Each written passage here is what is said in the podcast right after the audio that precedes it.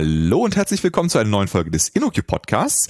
Heute wollen wir über nachhaltige Webarchitektur sprechen und dafür habe ich mir den Daniel eingeladen. Hallo Daniel. Hallo Lukas. Ähm, der Daniel ist Senior Consultant bei InnoQ und äh, die äh, Leute, die vielleicht schon ein bisschen länger den Podcast hören, die haben den auch schon mal im Podcast gehört. Da haben wir nämlich schon mal über Nachhaltigkeit äh, gesprochen. Magst du noch mal ganz kurz zusammenfassen, was wir damals in der Folge da besprochen haben? Ja, ähm, in dieser ersten Folge zu ähm, ökologisch nachhaltiger Softwareentwicklung haben wir im Prinzip eine Einführung in das Thema gegeben und so die Prinzipien nachhaltiger Softwareentwicklung vorgestellt und auch mit ein paar Beispielen gezeigt, was das in der Praxis bedeuten kann. Und ja, das sollte auch ein bisschen als Inspiration dienen, sich mal näher überhaupt mit dem Thema Green IT zu beschäftigen. Genau, also wir werden natürlich die Folge nochmal in den Show Notes verlinken. Äh, könnt ihr euch gerne nochmal anschauen oder auch durchlesen. Äh, gibt ja auch ein Transkript. Ähm, aber heute wollen wir uns ein bisschen fokussieren auf die Frage Webarchitektur. Ähm, also ich glaube, das ist bei uns beiden das Gleiche, dass wir äh, eigentlich immer nur Web Anwendungen bauen oder ist ja, das bei dir anders? Es gibt eigentlich gar nichts anderes, oder? Ja, genau. Ich äh, würde, würde fast sagen, das stimmt, außer man jetzt ist man irgendwo in der Automobilbereich oder sowas, aber äh, ja, unser Alltag besteht aus Web und wir sind ja beide sowohl in der Entwicklung als auch in der Architektur und da äh, haben wir uns so ein bisschen die Frage gestellt, welchen Einfluss hat denn Nachhaltigkeit auf unsere Entscheidungen, die wir bei der Architektur von Webseiten oder Webanwendungen äh, so haben? Ähm, genau. Und ja, und auch da, welche Konflikte es gibt mit anderen Architekturzielen. Ähm, genau. Und wo sich vielleicht ökologische Nachhaltigkeit auch mit anderen Zielen gut vereinbaren lässt. Das ist halt genau. auch die Frage. Und das ist eben das äh, ein Thema, was auch irgendwie uns immer wieder begegnet, sind ja die Qualitätsziele, die so eine Architektur eben hat. Ähm, es gibt, da gibt es so ganz verschiedene, kommen wir gleich, können wir gerne gleich auch nochmal drauf eingehen. Äh, und ja, ähm, die gilt es ja immer ein bisschen gegeneinander abzuwägen, weil das nicht immer so ist, dass alle davon erfüllt werden können, aber manchmal ergänzen sie sich auch ganz gut und das, da wollen wir uns heute so ein bisschen mit beschäftigen. Ähm, was, was sind denn nochmal Qualitätsziele und kannst du auch ein paar Beispiele für Qualitätsziele geben? Ja, also ideal ist es natürlich, wenn eine Architekturentscheidung eben nicht einfach aus dem Bauch heraus getroffen wird, sondern ähm, eben aus dem Grund, dass sie auf ein oder mehrere dieser sogenannten Qualitätsziele eben einzahlen. Das sind Ziele, die ähm, von den Stakeholdern ähm, definiert werden und auch priorisiert werden in der Regel. Und Beispiele könnten eben sein Performance, Kosteneffizienz, äh, Wartbarkeit der Software, Verfügbarkeit, Anpassbarkeit, ähm, Datensicherheit oder auch Accessibility. Mhm. Und oft muss man bei einer Architekturentscheidung eben abwägen, wie du eben schon gesagt hast, weil sie sich vielleicht positiv auf das Erreichen eines Ziels auswirkt, aber zulasten eines anderen geht, das mhm. vielleicht den Stakeholdern genauso wichtig ist oder fast genauso wichtig. Ja. Und, und bei, bei den Zielen, also das ist ja auch nicht nur in der Softwarearchitektur so, sondern so allgemein ist es ja immer schön, irgendwie ein Ziel zu haben. Aber die Frage, die sich dann ja immer stellt, ist, habe ich das Ziel jetzt erreicht oder muss ich vielleicht noch mehr investieren? Ähm, kannst du dir vorstellen, wie man das eventuell im, im Thema Nachhaltigkeit macht? Also wie macht man das messbar? Ähm, ja, also nachhaltig oder ökologische Nachhaltigkeit als Qualitätsziel ist ja erstmal sehr ähm, allgemein gehalten, sehr breit. Vielleicht muss man es auch einfach ein bisschen enger definieren und sagen, ähm, mein Ziel ist Carboneffizienz zum Beispiel, mhm. also die Minimierung von Emissionen von CO2-Äquivalenten, die halt durch den Betrieb und die Nutzung der Webanwendung entstehen. Weil ökologische Nachhaltigkeit umfasst ja eigentlich noch viel mehr. Man könnte sich ja auch den Wasserverbrauch anschauen. Mhm. Das wird ja auch von manchen Rechenzentren tatsächlich schon gemacht, dass sie auch dort versuchen, ähm, den zu minimieren. Ähm, Carboneffizienz ähm, ist aber eben das, was man, glaube ich, ähm, am ehesten noch überhaupt messen kann. Da hatten mhm. wir in der vorherigen Folge auch schon ein bisschen was zugesagt. Ja. Ähm, das geht ja durch Netzwerkeffizienz, also je mehr Daten ich übertrage, desto weniger ähm, CO2-Emissionen verursache ich. Aber natürlich auch, je mehr Rechenoperationen ich zum Beispiel auf meinem Server jetzt bei einer Webanwendung durchführen muss, mhm. ähm, desto mehr Emissionen verursache ich auch. Ja. Ja, und das ist äh, das Interessante, auf das wir gleich nochmal zurückkommen. Äh, es ist ja schon so, dass äh, irgendwie weniger Daten zu übertragen und weniger CPU ähm, äh, Load zu haben, ja erstmal sich gut vertragt mit vielen Zielen, aber äh, wir werden auch gleich nochmal Punkte sehen, wo das vielleicht dann auch nicht der Fall ist. Aber da kommen wir gleich drauf zurück. Bevor wir darauf eingehen, würde ich gerne nochmal auf die Frage eingehen, ähm, siehst du das denn eigentlich auch in Projekten, dass sich die Kunden mit diesem Thema beschäftigen, dass sie das als Qualitätsziel auf dem Schirm haben oder ist das eher was, was du nicht siehst? Leider sehe ich das bisher eigentlich gar nicht mhm. in unseren Projekten. Also ähm, ich vermute mal, dass es vielen nicht bewusst ist, ähm, dass man eben, wenn man es wirklich drauf anlegt, die Carboneffizienz einer Webanwendung auch ähm, deutlich ähm, optimieren kann im Vergleich zu dem, was vielleicht so eine durchschnittliche Webanwendung heute an Emissionen verursacht. Es gibt durchaus Firmen oder auch Organisationen, denen halt ökologische Nachhaltigkeit generell wichtig ist, die das auch umsetzen in Webanwendungen. In meinen Projekten habe ich das noch nicht gesehen. Also selbst bei Kunden, denen, ähm, wo man vielleicht sieht, dass sie ein, grundsätzlich ähm, ökologische Nachhaltigkeit anstreben in ihrem Produkt, ähm, mhm. haben die das eher weniger auf dem Schirm. Mhm. Das heißt, dass man das im Prinzip nur durch Zufall erreichen kann. Carboneffizienz eben, du hast ja eben schon angedeutet, dass manche andere Qualitätsziele ganz gut damit harmonieren. Ja. Ähm, und manche Maßnahmen zahlen eben auf bestimmte andere Ziele ein und ähm, eben dann genauso auch auf die Carboneffizienz. Ja. Ja. Also das ist auch meine Beobachtung, dass ich, äh, wenn, wenn es um das Thema ging, eigentlich hauptsächlich, äh, dass ich auch merke, dass ich selber hauptsächlich über die Performance Schiene darüber argumentiere. Ne? Also einfach die mhm. Versuche, äh, diese Ziele zu erreichen, indem ich ähm, mit den Leuten darüber spreche, dass bestimmte Sachen vielleicht einfach äh, ja im, im Performance sind. Ne? Also insbesondere beim Datenübertragen, finde ich, klappt das eben sehr gut. Ne? Da mhm. äh, ist es ja eigentlich immer so, dass Datenvolumen sparen ähm, auch gleichzeitig einen positiven Auswirkung auf äh, Effizienz, äh, Carboneffizienz hat. Ja, das Problem ist natürlich, wenn jetzt Carboneffizienz kein explizites und auch vom Stakeholder priorisiertes Qualitätsziel ist, dann, dann muss es eigentlich irgendwo zwangsläufig den kürzeren ziehen, weil es eben oft natürlich auch Maßnahmen gibt, die auf bestimmte andere Ziele einzahlen, sich aber dann sogar negativ mhm. auf die Carboneffizienz ähm, auswirken. Und nur wenn ich ähm, die Carboneffizienz als explizites Qualitätsziel habe, dann kann ich sie auch wirklich bei Architekturentscheidungen berücksichtigen. Mhm. Und dann fällt man vielleicht eine bestimmte Architekturentscheidung so, dass sie eben eine bessere Carboneffizienz ähm, bedeutet als Konsequenz. Mhm. Oder aber man entscheidet sich eben dagegen und fällt eine Entscheidung auf Kosten der Carboneffizienz, aber dann hat man sich diesen Trade-off auf jeden Fall bewusst gemacht anstatt ja. dass man es überhaupt nicht berücksichtigt. Absolut, absolut.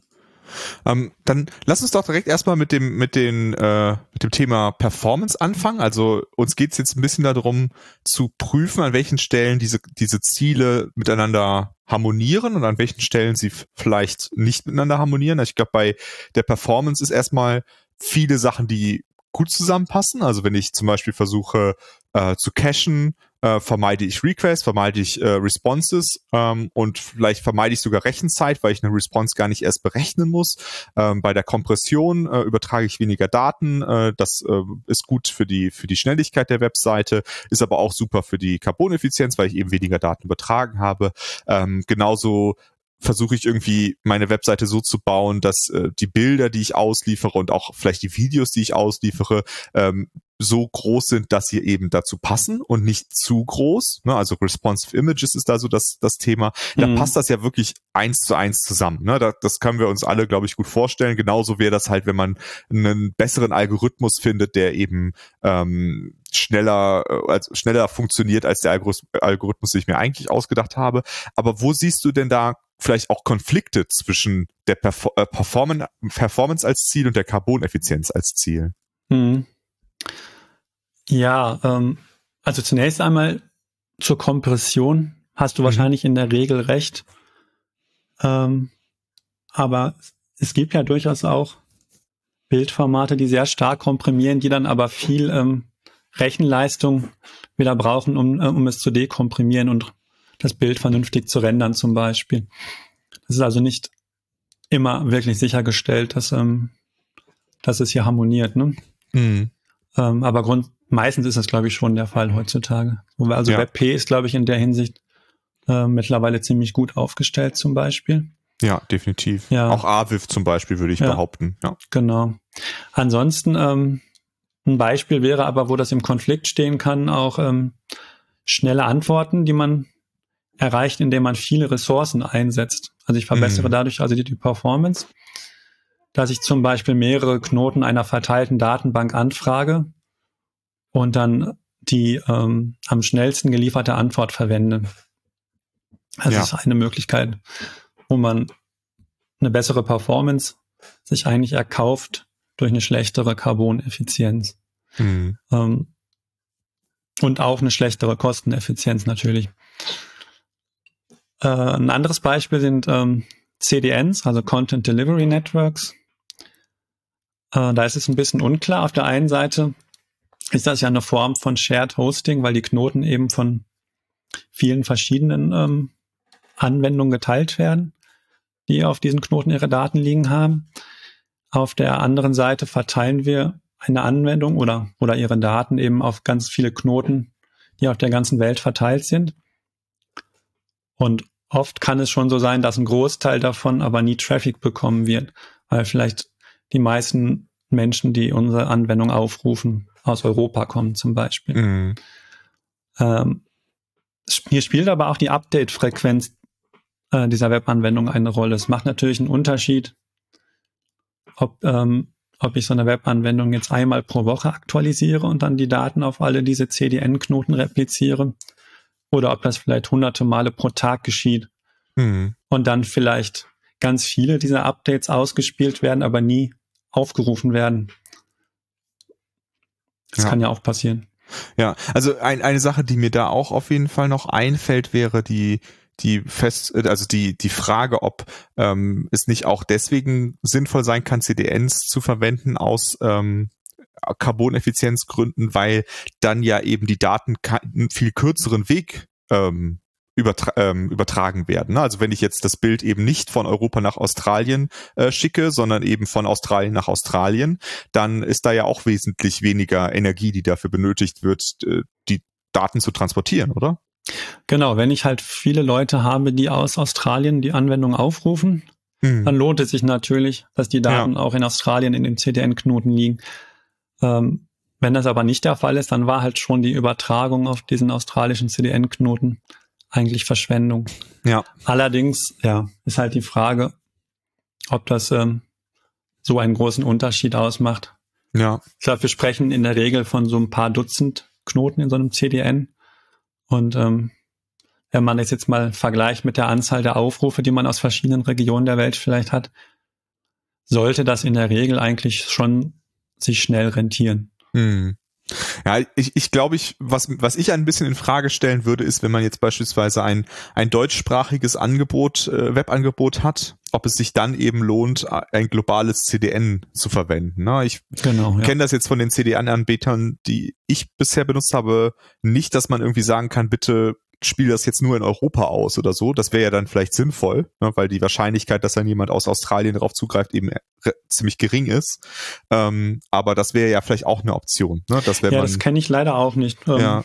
Das würde ich mir eigentlich auch wünschen. Also es gibt ja schon viele Arten von Anwendungen, wo eigentlich klar ist, dass die nur aus bestimmten Regionen ja. aufgerufen werden oder dass es sehr wahrscheinlich ist.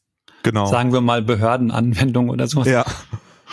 Ja, da gibt's dann halt immer noch irgendwie der unter ein Prozent Fall, wo dann wirklich jemand aus dem Urlaub oder vielleicht ist es ein Mensch, der ausgewandert ist oder was auch immer, der dann vielleicht darauf zugreifen muss. Ja. Aber wenn diese eine Person dann tatsächlich ein bisschen länger warten muss, ist es vielleicht gar nicht so schlimm. Ne? Das ähm, genau. wäre dann so die Frage, die man sich da stellen muss. Aber also zumindest die Sachen, die ich bisher benutzt habe, da gab's jetzt keinen Regionen Wähler oder sowas, was ja eigentlich auch aus der Sicht des CDN-Anbieters gar auch Sinn ergeben würde, weil die sparen mhm. damit ja auch was, wenn da, die einfach nur Ressourcen dahinlegen, ohne dass jemand benutzt, ist das ja eigentlich genau. auch überflüssig. Ne?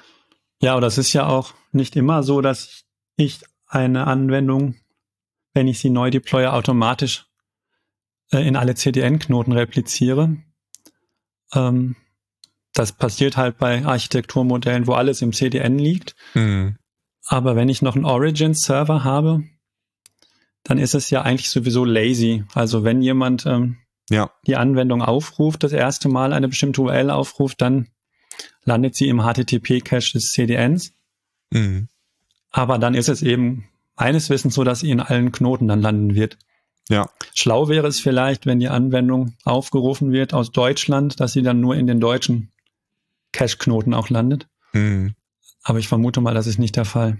Ja, ja, das äh, ich vermute, dass äh, da auch Optimierungen im CDN passieren, die wir jetzt als äh, Nutzer und Nutzerinnen gar nicht so richtig mitbekommen. Ne? Es kann ja mhm. durchaus sein, dass sie da äh, vielleicht auch, äh, dass nicht wirklich jede kleine Homepage auf allen CDN-Knoten, äh, also auf allen CDN-Locations nachher ausgespielt wird. Aber mhm. ja, da wäre es vielleicht auch ein bisschen Transparenz gar nicht so schlecht, ja, wie das, das dann stimmt. funktioniert. Okay, gut, also das ist so das Thema Performance. Ähm, andere äh, Qualitätsziel ist das Thema Verfügbarkeit. Ja, also wenn ich jetzt irgendwie dafür sorgen möchte, dass meine Seite immer immer erreichbar ist, ähm, welchen Einfluss hat das denn auf meine Carboneffizienz?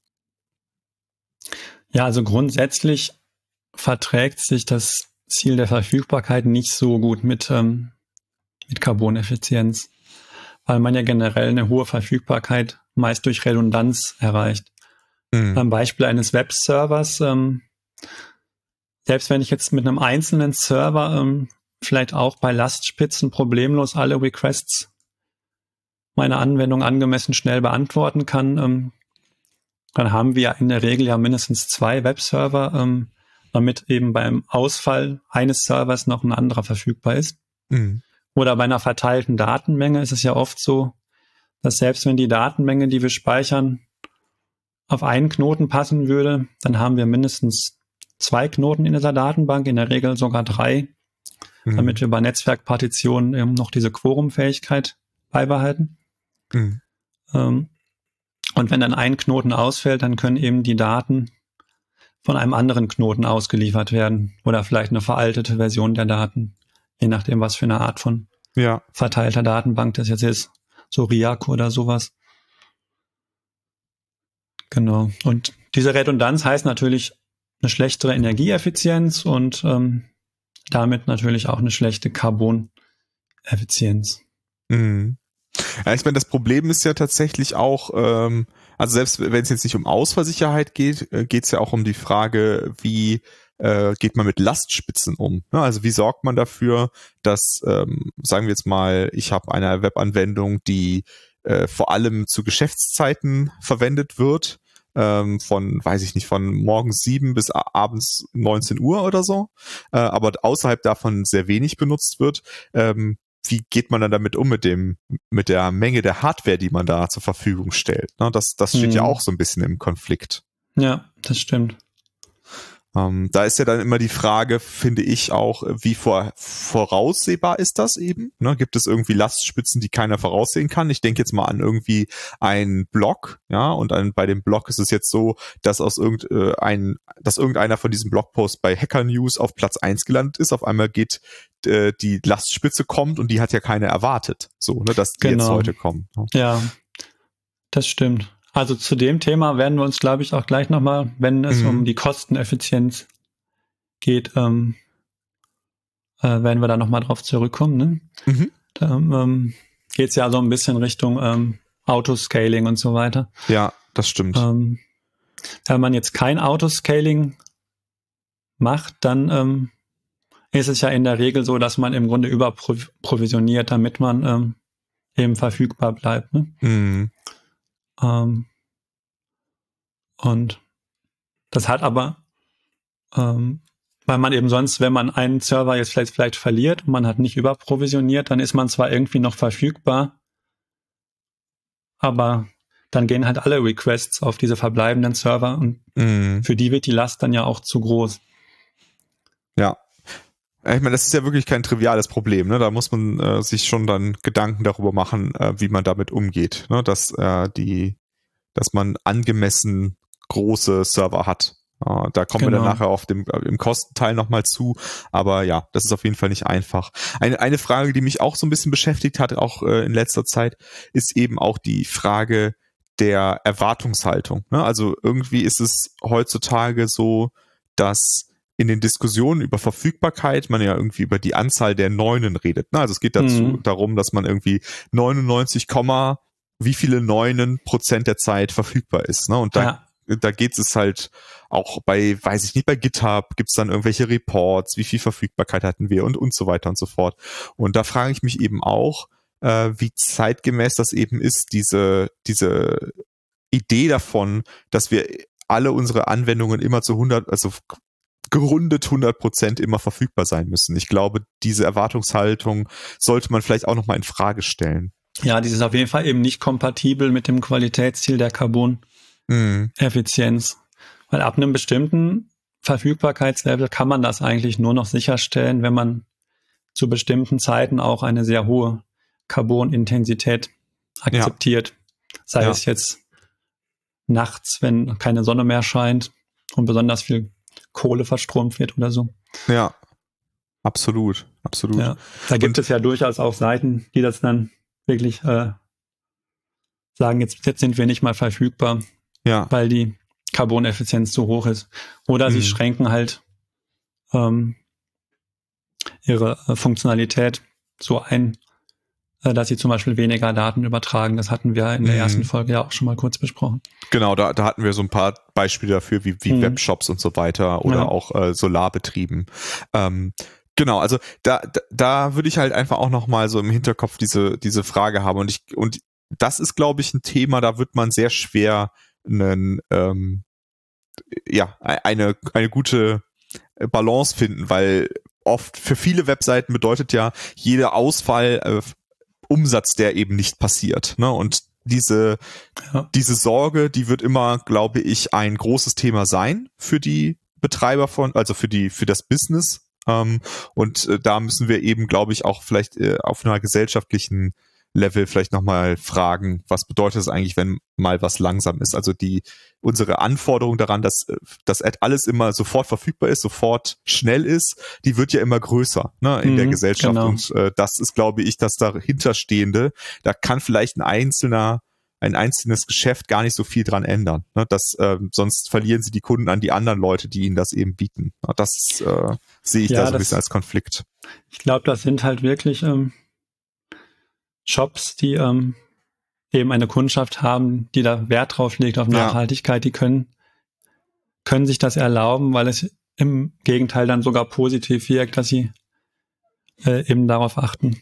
Ja, das, da gebe ich dir recht. Ja, aber so als, ähm, als Amazon-Konkurrent könnte ich mir das wahrscheinlich nicht erlauben. Ja, das äh, befürchte ich auch. genau. Okay.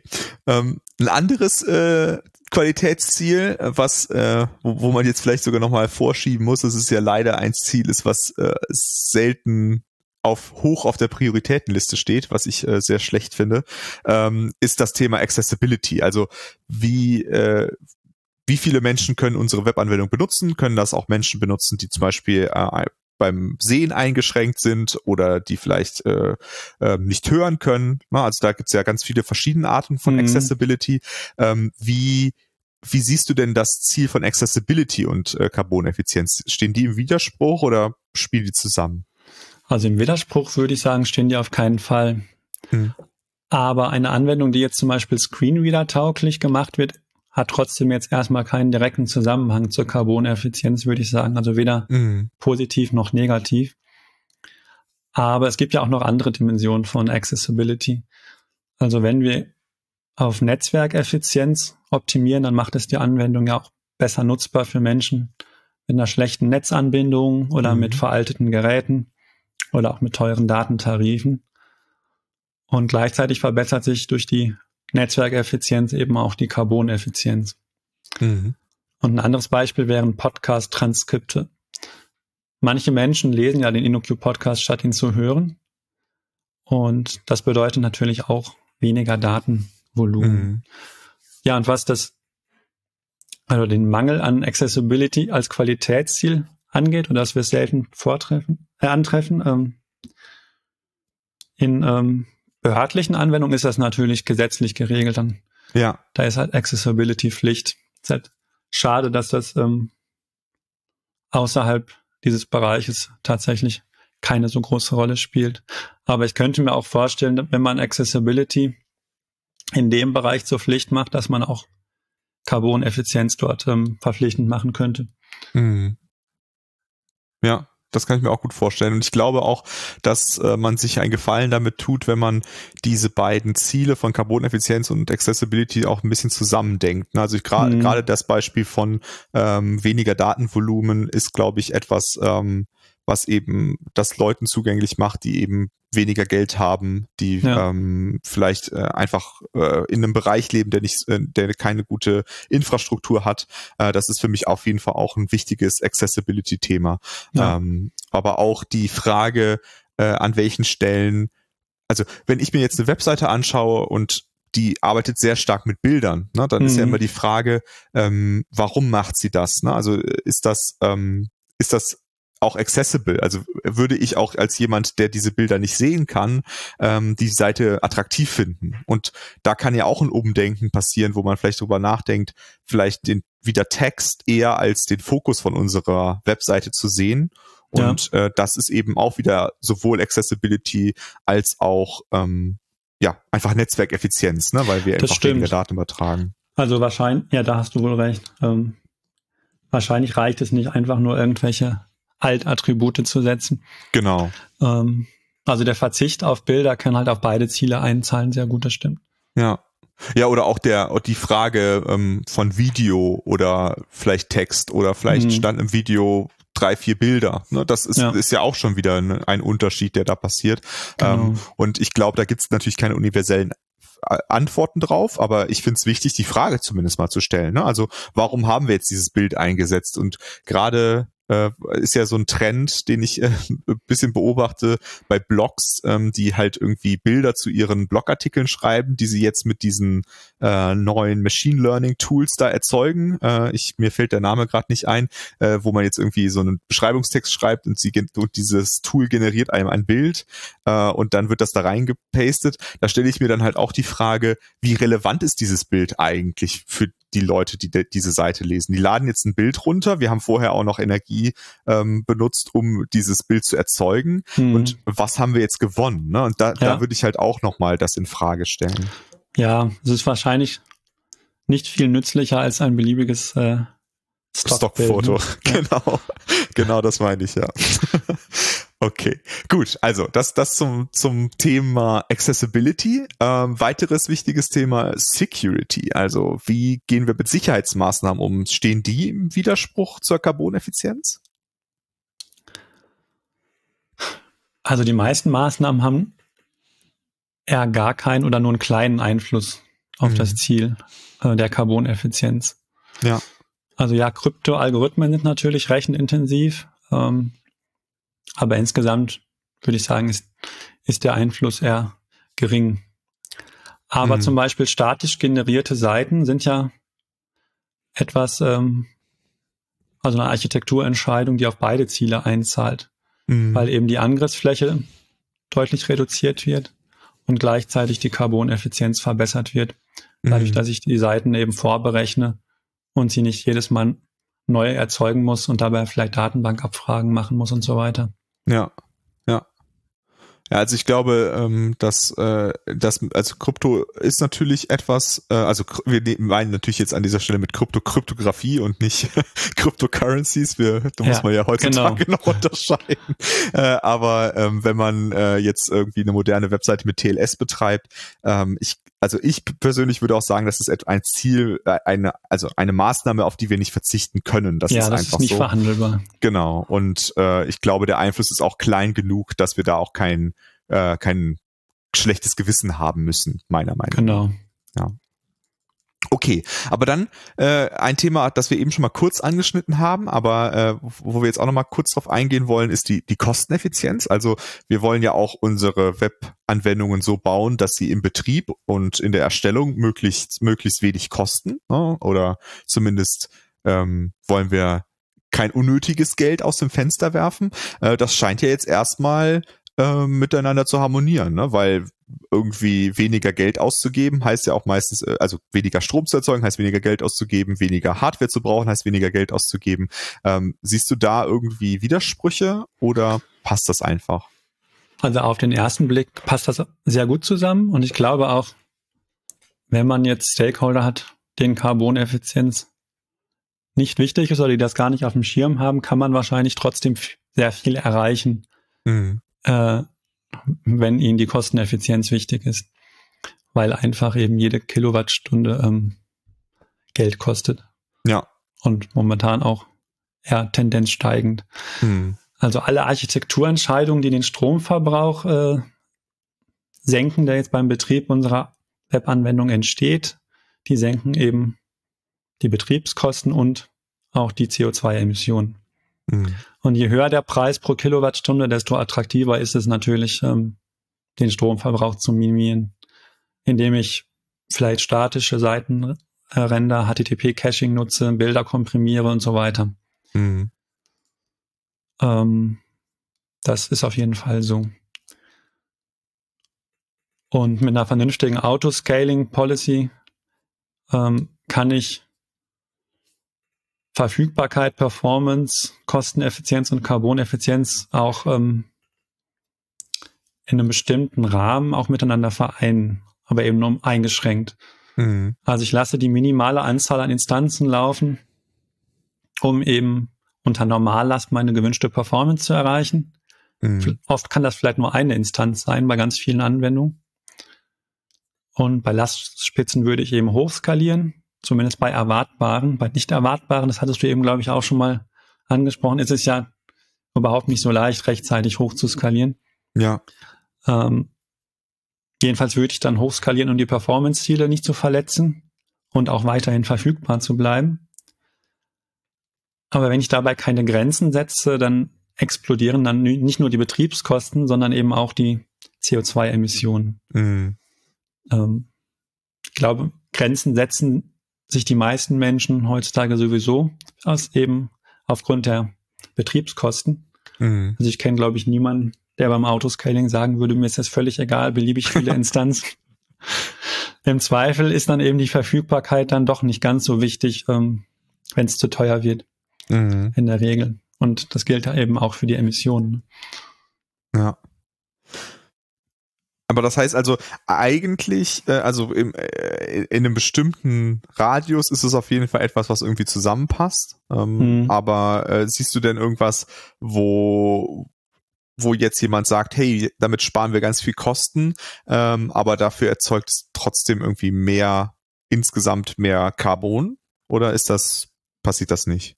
Ja, das kann schon passieren. Ähm, also ich könnte zum Beispiel teure Berechnungen auf den Browser auslagern. Mhm. Dann spare, spare ich mir halt die Stromkosten für die Berechnung auf meinen Servern und dafür wird die Berechnung halt auf den Endgeräten der AnwenderInnen durchgeführt. Mhm. Im Zweifel dann halt sogar viel öfter, weil ich sie ja. auf den Server vielleicht nur einmal ausführen musste, wenn sie jetzt, wenn es eine Berechnung ist, die ähm, nicht personenbezogen ist, sondern global gültig ist. Mhm. Und im Endeffekt haben wir dann mehr CO2-Emissionen verursacht, als wenn ich die Berechnung auf dem Server durchgeführt hätte. Aber ich habe meine eigenen Kosten gesenkt. Mhm. Vielleicht messe ich sogar meine eigenen CO2-Emissionen und kann dann noch behaupten, dass ich viel besser dastehe. Ja. Weil ich die äh, Emissionen, die ich bei den ähm, auf den Endgeräten äh, verursacht habe, vielleicht einfach ignoriere. Mhm. Ja, verstehe. Sollte man natürlich nicht tun. Aber das führt uns ja auch so ein bisschen zu dieser, dieser Frage, ähm, gibt es da auch andere Sachen? Also ich, ich finde, das ist ja eine von den großen Architekturentscheidungen, die man trifft äh, in, im Web, wo führe ich eigentlich meinen Code aus? Ne? Also führe ich den eher bei mir auf dem Server aus, führe ich den eher auf den Clients aus, führe ich den vielleicht auf dem CDN-Knoten aus? Da gibt's ja mittlerweile, äh, also würde ich sagen, drei Möglichkeiten, die man da so hat. Mhm. Ähm, jetzt neben dem Punkt, dass man vielleicht eine Berechnung nicht nur ähm, einmal statt, also oder n-mal statt einmal ausführt, gibt es da auch noch andere Aspekte bei diesem bei dieser Frage, wo der Code ausgeführt wird? Ähm, ja, es ist auf jeden Fall oft ein Trade-off. Ne? Mhm. Ich ähm, versuche vielleicht die Datenmenge zu reduzieren, die ich übertragen muss. Mhm. Ähm, und das kann dann eben Berechnungen auf dem Client als Konsequenz haben. Und dann ist die spannende Frage, was ist jetzt günstiger? Mhm. Kommt vielleicht auch darauf an, wie viel kleiner die Daten dadurch geworden sind und wie oft ich sie übertragen muss und wie teuer es ist, ähm, dann mit den Daten auf dem Browser, äh, im Browser noch was zu machen. Also SVG zum Beispiel ist ja oft kleiner als eine Rastergrafik, nicht immer, aber oft. Mhm. Muss dann aber noch vom Browser gerendert werden. Mhm. Ähm, da muss man eigentlich ausrechnen, was jetzt der entscheidende Faktor ist. Ne? Ist es die Übertragung dieser Daten, wo ich viel eingespart habe, eventuell? Oder mhm. ist die Berechnung auf N Endgeräten dann der ausschlaggebende Faktor? Ja, aber also ich finde, dass bei dem SVG da äh, da müsste man wahrscheinlich äh, noch mal wesentlich mehr messen, wie viel mehr Energie das tatsächlich verbraucht als ein relativ hoch aufgelöstes, weiß ich nicht, WebP-Bild oder sowas. Ne? Das müsste genau, man wahrscheinlich das, messen. Ähm, das kann ich jetzt auch nicht auf Anhieb sagen. Also mhm. es kann ja durchaus auch sein, dass SVG zu rendern überhaupt nicht ähm, mehr Energie verbraucht, als ein WebP-Bild zu rendern ja. was eben auch erstmal dekomprimiert werden muss und so weiter. Ja. Also ein, ein Aspekt, der mir da auf jeden Fall noch einfällt, ist eben die Frage, ob man etwas vielleicht eher in, in CSS löst oder in JavaScript. Ne? Weil hm. äh, in, in modernen Browsern ähm, ist es ja so, dass viele von den CSS-Berechnungen relativ äh, optimiert auf der, auf der GPU laufen statt auf der CPU, äh, was natürlich nicht heißen soll, dass irgendwie die GPU keinen Strom verbraucht. Das ist ja klar, dass die auch Strom verbraucht. Mhm. Aber wenn das eben effizienter passiert, als das über die CPU auszurechnen, das merkt man ja auch schon an der äh, an dem Stro an dem Akku, Ne? Wenn man jetzt ja. irgendwas hat, wo man merkt, okay, da wird irgendwie noch viel mit Animation und dies und das äh, gemacht, da äh, geht auf einmal der Akku schneller leer, als wenn man irgendwie eine ganz einfache Webseite hat. Ne? Ja. Und äh, da würde ich auf jeden Fall auch nochmal ähm, drauf schauen, wenn man die Möglichkeit hat, bestimmte Sachen mit einem Browserstandard äh, eingebaut zu machen, anstatt sie irgendwie selbst zu bauen oder mit einer Library, dann äh, kann man da sowohl übertragene Daten in den meisten Fällen sparen, äh, als auch Effizienz gewinnen dadurch, dass diese, dass das einfach viel schneller berechnet ist als diese äh, ganzen JavaScript ähm, Animationsframeworks, äh, die man vielleicht auch früher intensiver benutzt hat. Ja, das stimmt. Ja. Und im gleichen Konfliktfeld kann man auch noch die Frage sehen, ob es ähm, vielleicht für die Carbon-Effizienz besser ist, wenn der Browser vom Server Daten jetzt im JSON-Format erhält und dann den HTML-Baum erzeugt Mhm. Oder wenn er eben direkt Server gerendertes HTML bekommt. Mhm. Ähm, das muss dann natürlich auch noch angezeigt werden, ist aber in der Regel ähm, weniger Arbeit im Browser zu verrichten, ähm, ja. als wenn ich erstmal JSON noch verarbeiten muss. Ja. Also ich glaube, da, das kann man schon äh, relativ sicher sagen, ne? dass eben das äh, Rendern, also dass das Parsen von HTML äh, schneller gehen wird als das Parsen von JSON, danach in JavaScript den DOM von Hand zu erzeugen quasi. Ne? Genau. Ähm, das äh, sind ja einfach mehr Arbeitsschritte. Das kann das kann ja nur ineffizienter sein. Und gerade dadurch, dass ja die modernen HTML-Engines sind ja auch hoch optimiert, äh, um möglichst schnell zu sein äh, und äh, sind eben nicht in JavaScript geschrieben, sondern eher in sowas wie C, C++ oder Rust und sind ja. dann einfach ähm, wesentlich äh, schneller fertig oder brauchen weniger CPU. Das würde genau. ich schon sagen. Und das gilt natürlich besonders dann, ähm, wenn der Server auch nur mit HTML-Snippets oder Fragmenten vielleicht dann antworten kann, mhm. ähm, die dann eingefügt werden. Ähm, aber vielleicht gilt es auch dann, wenn ich trotzdem komplette Seiten zurückschicke. Ja. Ähm, wie das ja auch bei Framework wie Turbolinks möglich ist, mhm. wo eigentlich eine ganze Seite zurückgeschickt wird, aber nur ein Teil davon dann auch ähm, in den DOM-Baum wieder eingefügt wird. Mhm. Da ist dann aber natürlich wieder die Frage, wie groß ist die komplette geschickte Seite, die ja noch übertragen werden muss. Das stimmt. Und würden dann, also klar ist sie größer als das HTML-Snippet, aber es kann natürlich sein, dass, dass es nicht relevant ist. Mhm.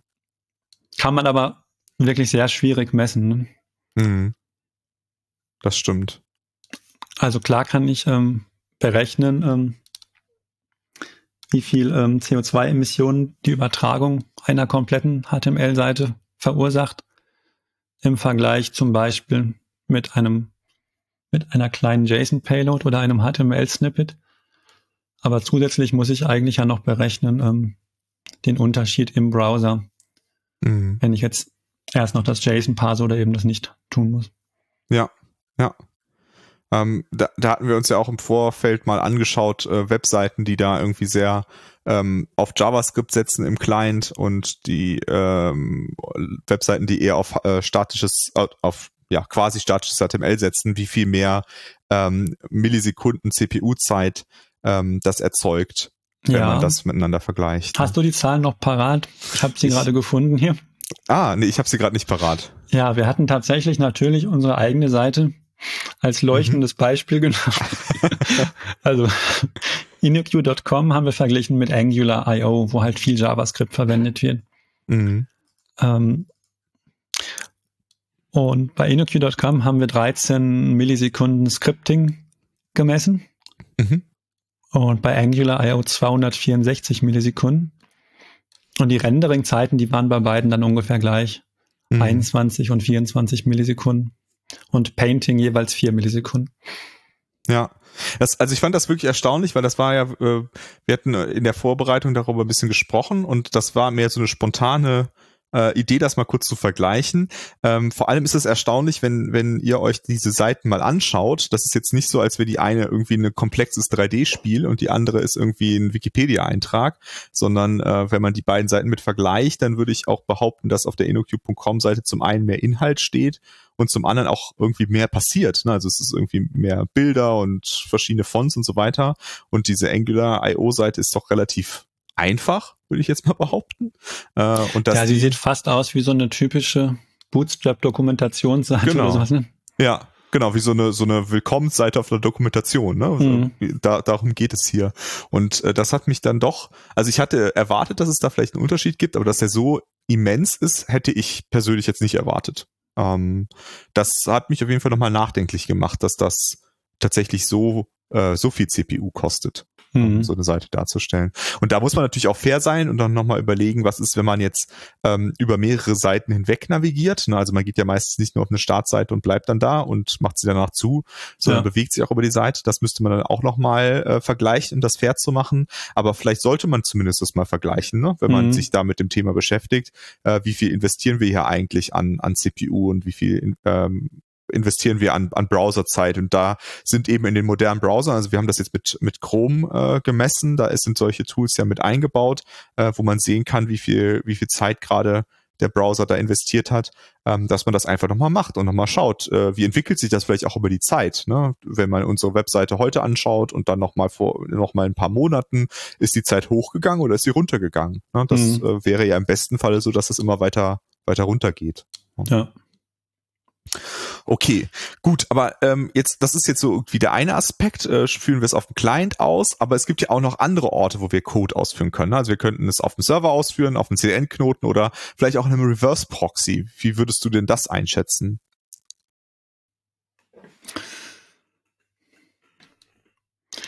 Ja, man müsste natürlich zuerst mal berechnen, was ich eben auch schon gesagt habe, ob die übertragenen Datenmengen oder die Berechnung der entscheidende Faktor sind, um den optimalen mhm. Ort herauszufinden. Ähm, ein bisschen ist man natürlich auch eingeschränkt dadurch, ob es jetzt userbezogene Daten sind oder nicht. Mhm. Also userbezogene Daten sind wahrscheinlich in dem Reverse Proxy nicht so leicht zu berechnen. Mhm. Ähm, man könnte meinen, im CDN-Knoten ist das auch nicht so leicht, aber es gibt ja mittlerweile auch CDNs, die ähm, eigene Identity-Lösung und so weiter haben, wo man im Grunde auch einen User-Kontext zur Verfügung hat. Ja. ist also fast alles eigentlich auch möglich, ähm, auch, ähm, in einem CDN-Knoten zu machen. Ähm, aber ja, bei Daten, die halt für alle User gleich sind, kann es sich schon lohnen, diese nur einmal auf jeden Fall zu berechnen, sei es jetzt auf dem Server oder im Reverse Proxy. mhm. oder auch im CDN. Ähm, bei personalisierten Daten, also die für jeden User unterschiedlich sind, kann die Berechnung im Grunde auch im Browser erfolgen, wenn dadurch die Datenmenge, die übertragen werden muss, deutlich reduziert wird. Mhm. Ich glaube, das ist aber selten der Fall. Ja. Meistens würde man ja dann ja viele Daten übertragen, die dann im Browser noch gefiltert oder aggregiert werden oder was auch immer. Mhm. Äh, was halt oft gar nicht notwendig ist. Ja. Dann würde man stimmt. eher die Daten auf dem Server berechnen. Das Ganze kann natürlich auch mit Browser-Caching kombiniert werden dann. Äh, generell ist es ja heute so, dass gerne Logik in den Browser verlagert wird, gerade von Single-Page-Applications. Mhm. Ähm, ja, und oft werden, werden dann eben mehr Daten übertragen, als, ähm, als wenn die Berechnungen auf dem Server stattfinden und gleichzeitig aber auch mehr Berechnungen im Browser verlagert. Ja. Dadurch, ja. dass die Logik ähm, dort liegt. Ja, also ich finde, da muss man auch noch ein bisschen auf seine Use Cases gucken. Ne, ich kann mir durchaus vorstellen, dass es ähm, Fälle gibt, in denen man mit einer Single-Page-Application sogar ähm, Carbon effizienter sein kann. Wenn ich mir jetzt eine Anwendung vorstelle, die einen relativ ähm, ja, statischen Datensatz hat, äh, auf dem viele verschiedene Sachen dargestellt werden müssen. Ne? Dann ja. könnte ich mir vorstellen, dass so eine offline-fähige App, die diese ganz, also die die Daten einmal bekommt und dann super viel darauf operiert, dass die tatsächlich dann effizienter ist als eine, die dann für jedes Mal, für jede jede Filteroption und so weiter wieder an den Server gehen muss. Genau. Aber äh, ja. ich glaube, das ist sehr abhängig von von dem Use Case, äh, den man da hat, weil in den meisten Fällen ist die Datenmenge, die Gesamtdatenmenge ja so groß, dass man sie niemals vollständig auf den Client übertragen könnte. Und es steht dann immer noch das große Fragezeichen dran, wie kriege ich es dann hin, dass diese Daten auch aktualisiert werden, wenn sie sich ändern auf dem Server. Ähm, aber zumindest kann ich mir vorstellen, dass es Anwendungen gibt, in denen das ähm, tatsächlich effizienter wäre, das auf dem Client zu lösen. Ja, das denke ich auch. Also ich glaube, wichtig ist einfach die Botschaft, dass es keine eine Lösung gibt, die immer carboneffizienter ist als eine andere. Ja, das denke ich auch. Das gilt ja bei anderen Qualitätszielen genauso. Ja. Ähm, dass zwar oft bestimmte Maßnahmen äh, eine Tendenz haben, auf ein bestimmtes Ziel einzuzahlen, aber dass es natürlich oft nicht allgemeingültig ist. Ja. Dass man immer den einen Weg hat, mit dem man das Ziel erreicht. Ja. Ja. Ich glaube, das ist auch äh, ein gutes äh, Schlusswort. Ich glaube, wir ähm, müssen einfach, äh, wenn wir die, wenn wir das ernst nehmen, müssen wir einfach anfangen, ähm, unsere das als Ziel zu formulieren und einfach darüber nachzudenken. Es, geht jetzt nicht darum, dass wir jetzt in dieser Folge hier irgendwie die äh, carboneffiziente Architektur vorstellen. Vielleicht nee, gibt es das genau. irgendwann eines Tages mal für zumindest manche Fälle, aber ich glaube, das ist äh, aktuell noch gar nicht möglich, sondern einfach darüber einfach bewusster damit umzugehen mit äh, mit dem Energieverbrauch, der an verschiedenen Stellen passiert in so einem äh, in so einer modernen Webanwendung, die ja einfach verteilt läuft.